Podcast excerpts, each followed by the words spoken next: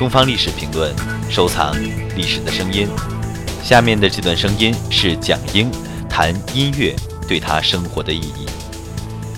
我说一段故事吧。嗯，就是这个五年当中，我们的大钢琴不在身边了。嗯，这个没有音乐的生活是很难熬的。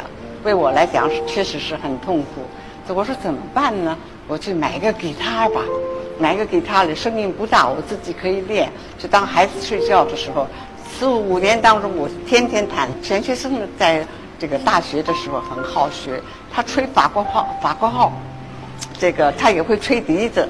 所以这时候呢，他吹笛子，我弹。刚刚这两位同志的表演给我很美好的回忆，想到我们当时在困难的时候的唯一的这个安慰就是音乐。更多精彩声音，请关注《东方历史评论》官方网站。